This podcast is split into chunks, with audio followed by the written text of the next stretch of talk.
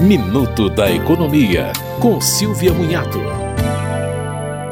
Os valores médios das passagens aéreas no país podem ser consultados de uma maneira mais fácil a partir deste ano na página da Agência Nacional de Aviação Civil, a ANAC. Os painéis de tarifas aéreas domésticas e internacionais conterão dados regionalizados e comparações por empresa. O último dado disponível de janeiro deste ano mostra que a tarifa média ficou 20% maior que a de janeiro de 2021.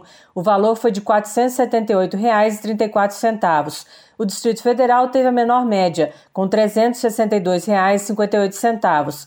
Já as passagens com origem ou destino em Roraima apresentaram média de R$ 833,44.